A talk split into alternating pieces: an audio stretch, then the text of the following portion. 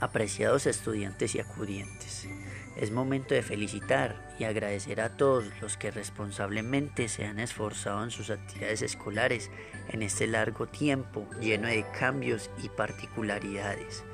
Es valioso rescatar los valores y aprendizajes, muchos o pocos, que hayamos alcanzado en el camino.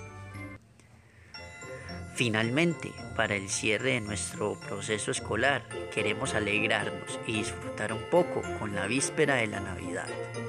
Una Navidad libre de credos, una Navidad que representa más bien una época de gozo para compartir en familia y que fortalece los valores de la unión, la paz y la felicidad. Aprovechemos pues este momento para terminar con entusiasmo y dedicación los compromisos educativos del año 2020.